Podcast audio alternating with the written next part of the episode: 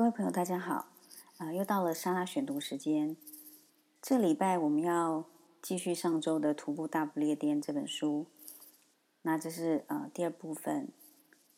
这个礼拜呃，我读完这本书之后呢，我用作者的一句话，他自己写的一句话来做我读完这本书的总结，就是“天涯海角之旅完全是为了满足简单的人类需求”。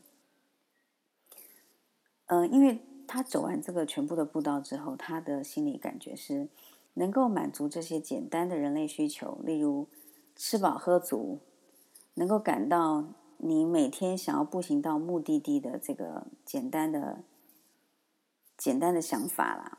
还有就是每天充分享受新鲜的空气跟自由，你可以自由的来去，想走哪一段路就走哪一段路。还有呃，大自然给予最最自然、最新鲜的空气。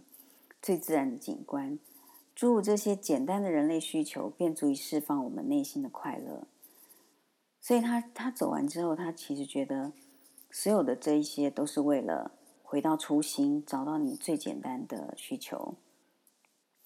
尤其他在走完一整段的科兹沃步道之后，对于沿途经过的城镇啊、地标、建筑，可能都忘记了。你或许没有，甚至没有时间逛逛当地的小镇。呃，仔细看看街景，欣赏别人建筑物窗台前的花，或者是呃这个小镇的呃美术馆、博物馆之类的。可是他整个走下来，他却记得那个绿，整个自然的绿色，一座又一座连绵的高山，整条路几乎都是原野，天地宽广的原野，洗涤了所有的疲惫与行走的艰辛。在天涯海角最后倒数的阶段呢，呃，作者提到，走路对我来说一像呼吸，一像自然。这是他在下半段天涯之旅步道，每天起床到傍晚唯一的思绪就是走路。所以他呃清醒、梳洗完，把行囊背上的时候，他当天的目的就是走路。所以他说，走路对他来说已经跟呼吸一样自然了。因为他开始走第一阶段的呃步道的时候，呃前半段的时候，他每天脚，呃穿鞋子脚会痛，走路长久走脚会起水泡，有时候甚至为了脚起水泡要多休息一在原地休息一天才能继续第二天的行程。然后呢，他觉得每天呃走这段路，他会。一直去想说，今天走了几公里，还要再走几公里才能到目的地，还要经过哪里才能到目的地？他的专注是在到达那个目的地，可是，所以他觉得走路这件事情对他来说很很困扰，因为他们不能用选择用最快速的方法到达目的地，他必须一步一步一步的踏出双脚，走到目的地。所以一开始走路对呃走这个步道对他来说是一个。嗯，要坚忍、控制，呃，坚忍的、忍耐的，好，才艰辛的才到，才能完成的呃行为。可是到后来呢，他觉得走路对他来说就像呼吸一样自然了，非常的单纯，没有其他的念想。然后在天涯之旅第二阶段的时候呢，他们把他们的重装备，包括登山鞋啦，呃，每天的那个帐篷啦，都。帐篷、野炊工具这些东西呢，就寄回家了。他们开始改穿轻便的呃步行鞋，然后轻便的雨衣、简单的睡袋，好，剩下换洗衣物。因为随着他们的步行计划的前进，他们可以开始增加预算，然后改住背包客栈，甚至奢华一点的民宿。因为这是他们一开始的规划。这种倒吃甘蔗、享受天涯之旅后半段的行程。对比第一阶段，每天晚上要找营地搭帐篷野炊。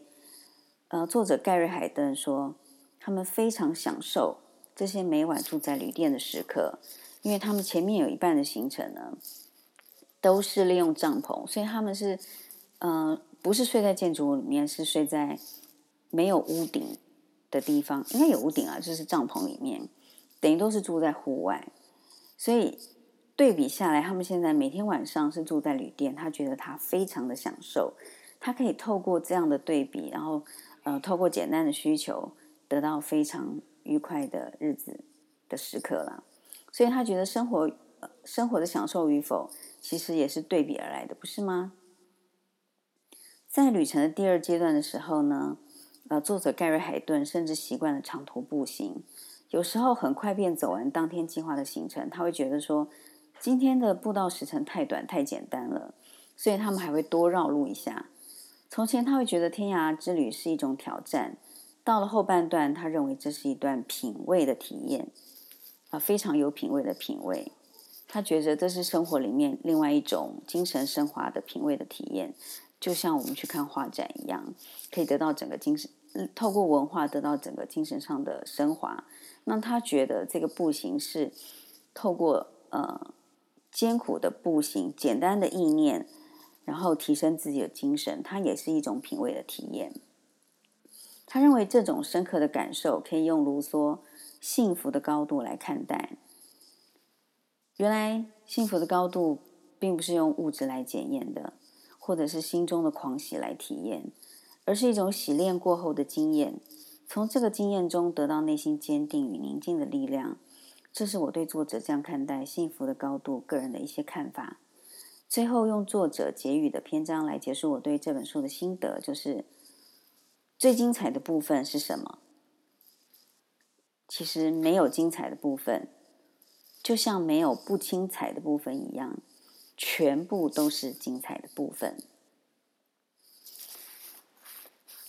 呃，这本书读完，我觉得透过作者写的呃步行的经验，然后每天步行看到的风景，然后每天步行走的路段，还有他们呃怎么样在大雨中逆行，然后呃怎么样逃过呃避开泥泞的路。然后呃，怎么样的精简预算达到旅程呃最棒的这个需求？那我觉得看完之后精神生活是很饱满的。就这个礼拜我看这本书，真的精神生活很饱满，也算是利用旁观者来体验作者的品味的体验。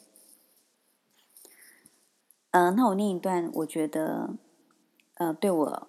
我看到这本书，觉得很有趣，很有影响，也也呃，觉得可以心情很平静的。就是想象一下，你在荒野中看见一棵历经风霜的老树。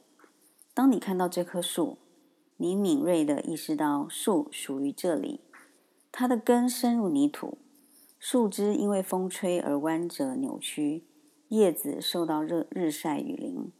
如果你是个平时步行者。你与那棵树没有什么共同之处，树充满野性，你则是个温顺的人。你和树的存在完全不同。但是，如果你走上几个月，如果你日复一日持续走在同一片土地上，同样的风吹过你，同一个太阳温暖你，同样的雨水淋湿你，那么你便与树产生连结，你的存在产生类似性，你也属于那里。正如我所说，如果没有诗意，很难解释。所以，它虽然是一本呃徒步大不列颠的书，其实它也是一个心灵的诗篇。那我真的很推荐这本书给大家。它的页数不多，呃，它不是非常厚的书，但是你反而要花很多时间去慢慢细细的品味，然后慢慢的看。嗯，推荐给大家。那这个礼拜我们的沙拉选读时间就到这里。